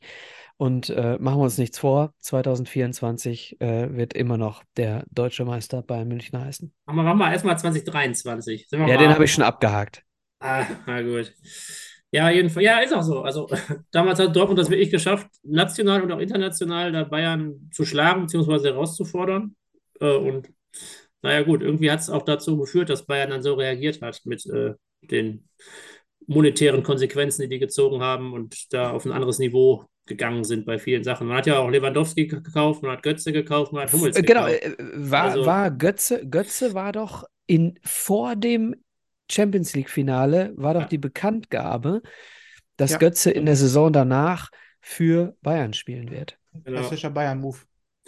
Ja, genau. Also da gab es ja ein paar ja, Wechsel, die natürlich auch manche Entwicklungen der letzten Jahre dann ein bisschen hervorgerufen haben. Also hätte Lewandowski weiterhin in Dortmund gespielt, die letzten acht Jahre, glaube ich, wäre Wir Bayern brauchen- jedes Jahr äh, Meister geworden. Wir brauchen gar nicht über Lewandowski sprechen, wir können über jeden sprechen, Ja. der äh, Dortmund verlassen hat in den letzten Jahren, angefangen mit Dembélé, Aubameyang und äh, aufgehört mit dem besten Stürmer der nächsten zehn Jahre, Erling Haaland. Ey, Philipp, vielen Dank. Äh, geil, ich habe tatsächlich Gänsehaut bekommen gerade nochmal, ähm, was jetzt, um ehrlich zu sein, nicht hundertprozentig an dir lag, sondern auch an Norbert Dicke. Aber die. Erinnerung, die Erinnerung nochmal, äh, die Erinnerung nochmal ähm, vor Gesicht geführt zu bekommen, Wahnsinn. Ja, damit haben wir doch unsere drei Spiele ganz gut äh, abgefrühstückt.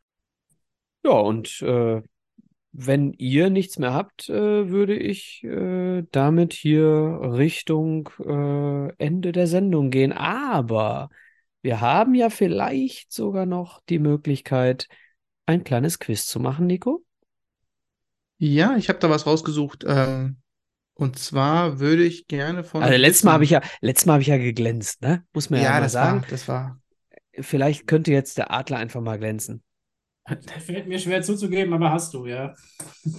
Ich sag mal so, ihr dürft nicht ins Blaue raten, ihr müsst mit, ihr müsst eine Punktlandung haben. Also nicht äh, einfach so Vereine reinhauen, sondern ihr müsst euch am Ende entscheiden für einen Verein. Das heißt, wenn Und ich einmal einen falschen genannt habe, bin ich raus. Bist du raus. Hat Oh. der, kann der Adler sich alle Spiele anhören, die ich aufgeschrieben habe. Das, das, das liegt ja Also. nicht mit mir. Also für Also. alle, für alle, äh, die uns jetzt heute zum ersten Mal hören, der Nico wird uns jetzt ein paar Bundesliga, Zweitliga, Drittliga, whatever Spieler nennen, die eine Gemeinsamkeit äh, eint, und zwar ein Verein. Um den genau. geht's. Ich fange an mit Didier Deschamps. Oh Gott, gehen wir jetzt nach Frankreich oder was? Muss ich Man jetzt direkt. Olympique Marseille sagen oder bin ich dann zu mutig? Du bist zu mutig, würde ich sagen. Ich sag auch gar nichts. Mach mal weiter. Romario.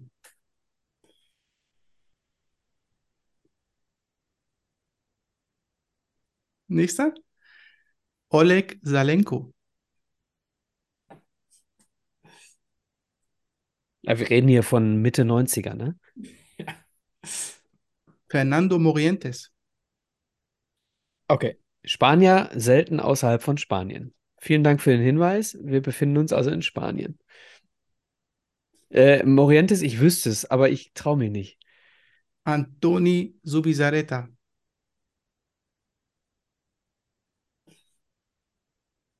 Okay. Goran Vlahovic. Also Subisareta ist auch klar eigentlich. Oh, du hast mir, du hast mir wirklich äh, den, Den den Mut gezogen. genommen. Ja, du hast Ja. mir den Mut genommen. Ich sag's einfach mal. FC Barcelona. Falsch. Ah, So, ich habe hier noch auf der Liste drei Spieler. Also ich, wahrscheinlich, äh, das ist nicht meine Fußballzeit, muss ich sagen. Internationaler Ah, Fußball ah, ab. Text war schwierig. What's up, what's up? Jean Karev mm. oder Carew. Carew heißt er. Carew. Ja. Nee? Ariel Ortega. Komm, der letzten aber jetzt. Gaizka Mendieta. Ich würde Real Madrid sagen, weil es auch in Spanien ist, aber Ah. Micha? Ich habe keine Ja, Liste. Ist Atletico, oder? Auch falsch. Was? Sevilla. Auch falsch. Bilbao. Nee, geht nicht. Auch Bilbao geht, Bilbao geht nicht. Wir Nee, sind gar Bilbao, dafür sind zu Spanien. Wir sind gar nicht in Spanien. Doch, doch, doch. ich kenne gar nicht mehr Städte. Ah, ist ja cool. Auch Aber mal warte mal, jetzt mal ganz im Ernst, ne? Warum weiß ich Ja. das denn nicht? Warte Das mal, Su- nicht. Subisareta, Also Jean, äh, Jean Carew hätte schon ein Hinweis sein müssen. Also äh, wäre eigentlich der Spieler, wo ich gesagt hätte, jetzt. Der, glaube Ja, ich, nur in einem Verein. ne, in Spanien. nur in einem Verein. Ja, ja. Aber Gaizka Mendieta hat, glaube ich, nur dort gespielt, in Spanien, wenn ich mich recht entsinne.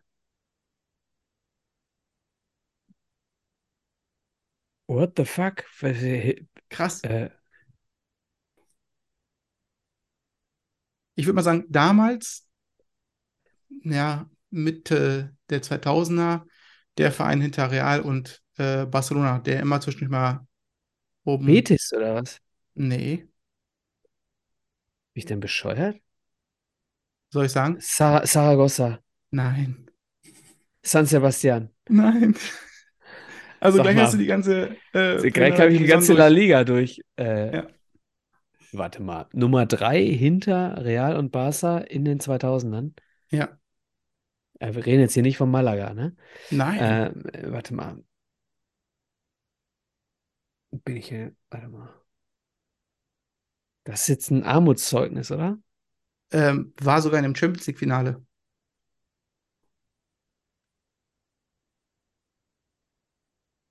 Valencia, natürlich. Oh Gott. Da haben wir es. Oh Gott, natürlich Valencia. Oliver Kahn, Ah, Elfmeterschießen. ah, ja. Oh. Romario war in Valencia. Mhm. Wahnsinn.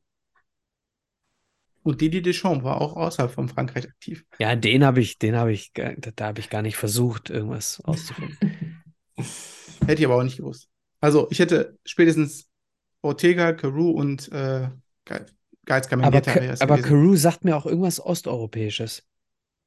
Hm? Doch. Norweger. Carew, sa Carew sagt mir auch irgendwas Osteuropäisches. Warte mal. Äh, wo war der denn? Boah. Da bin ich, also ich hätte, ich kenne ihn nur aus Trondheim und Valencia. Ich wüsste nicht, dass er noch woanders gespielt hat. Ja, ich schau mal einmal. John Carew. Ich habe Übrigens- keine Ahnung. Übrigens Okay, also 25 Adler Tage müssen wir wieder nach Deutschland kommen oder in die aktuelle Deutschland. Zeit. Deutschland oder aktueller, aber früher war meine Fußballsozialisierung, war, dass ich äh, WDR 2 Radiofußball Ah, okay. gehört habe und da war, das war wirklich so die ganze Kindheit, Jugendlichkeit, habe ich da darüber Fußball gehört und dann Sportschau am Abend geguckt. Aber da Okay. Be selten- Besiktas war's. Besiktas war's bei Ah, Carew. okay, in der Türkei war auch noch. okay. Äh, okay. Diese- Ja. Deswegen, so Champions League oder so kam alles erst später. Okay, okay. Ja, ich bin damals groß geworden mit DSF und Goal. Ja, natürlich. Abends die halbe Mit Stunde. den wo drei ich mir- O's. Ja, das war, das war meine Zeit damals internationaler Fußball. Na gut. Ich, ich hätte da tatsächlich noch ein Entweder-Oder, ich lasse den aber sein. Mach ruhig, wenn du, wenn du willst. Ah, nee. Wenn der nicht FSK 18 ist, dann. Ah, ist irgendwie schon FXK. Nee, den machen wir nicht. wenn, wenn du zweifelst, lass es bleiben, Micha. Ja, Genau. äh, den machen wir nicht. Wenn ich den Blick Okay. sehe, dann Ja, reicht das. okay. Liebe Hörer, ähm, vielen, vielen Dank äh, für eure Aufmerksamkeit. Nachdem wir jetzt in genau diesem Moment 60 Minuten voll gemacht haben. Ja, Oh. verz verzeiht uns, wir, wir, wir geloben Besserung. Wir lernen ja auch, denn was ihr vielleicht nicht wisst, wenn ihr neu eingeschaltet habt, der Wimpeltausch ist erst seit neuestem äh, ein Drilling. Ja? Und äh, wenn drei Leute über Dinge sprechen, dann dauert das schon mal ein bisschen länger. Wir geloben Besserung. Vielleicht können wir jetzt noch mal on air darüber diskutieren, was wir am ersten Mittwoch des Februar als Thema haben. Ich würde ja vorschlagen, wir machen das einfach nochmal. Wir machen am 1. Februar einfach genau das Thema nochmal. Und jeder von uns nimmt sich nochmal ein schönes Spiel raus. Würdet ihr dem widersprechen oder würdet ihr sagen, es ist eine gute Idee? Also wir hatten doch sowieso gesagt, dass man das sicherlich, also als Reihe Als Serie, ja. fünfmal macht, aber noch ein zweites Mal, glaube ich, kriegen wir doch alle noch ein schönes Spiel raus, oder? Definitiv, da schließe ich mich Ja, an. würde ich auch sagen. Also Dann wir machen machen wir- nochmal die 90 Minuten voll. Ja, würde ich, würde ich auch sagen. Ich, äh, liebe, liebe Hörer des ähm, oder liebe Fans des MSV, ich verspreche euch, von mir gibt es nächstes Mal ein Spiel des MSV. Ich kann euch nur noch nicht sagen, welches. Okay, dann Gut. wünschen wir euch allen einen schönen Start ins neue Jahr 2023. Ähm, es gab beschissene Jahre, die liegen hinter uns 2020, 21, 22, wobei für viele Leute 22 dann schon wieder in die richtige Richtung äh, ging, bevor dann der Krieg begann äh, und dann, äh, naja, auch bei uns viele Dinge wieder nicht so schön liefen, wie sie denn eigentlich hätten laufen können am Ende von Corona. Deswegen wünschen wir euch allen ein besseres 23 als die letzten drei Jahre. Und äh, ja, ich übergebe mal als erstes, wer ist denn von euch? Ihr seid beide lautgestellt. Ich übergebe als erstes an Nico. Ich sage von meiner Seite, äh, ich wünsche euch ein schönes neues Jahr und gehabt euch wohl. Ciao, ciao. Ja, von mir auch äh, einen schönen Start ins neue Jahr. Kann mich dann nur meinem Vorredner anschließen. Freue mich auf mein äh, erstes komplettes Jahr Wimpeltausch, was vor uns steht. Wir haben da schöne Themen schon aufgeschrieben. Da könnt ihr euch drauf freuen. Ansonsten verweise ich nochmal, kommt vorbei, Twitter, Instagram, Wimpeltausch heißen wir dort oder Wimpeltausch Pod. Einfach mal vorbeischauen, schreibt uns an. Wir sind jederzeit erreichbar und ansonsten übergebe ich jetzt an den Adler. Vielen Dank. Boah, ich glaube, dem philosophischen Rückblick von Micha und dem optimistischen Vorausblick von Nico kann ich ja gar nichts mehr anschließen. Viel Spaß, schönes Jahr, frohes Schaffen, schönen Abend. Rote Karte, wofür?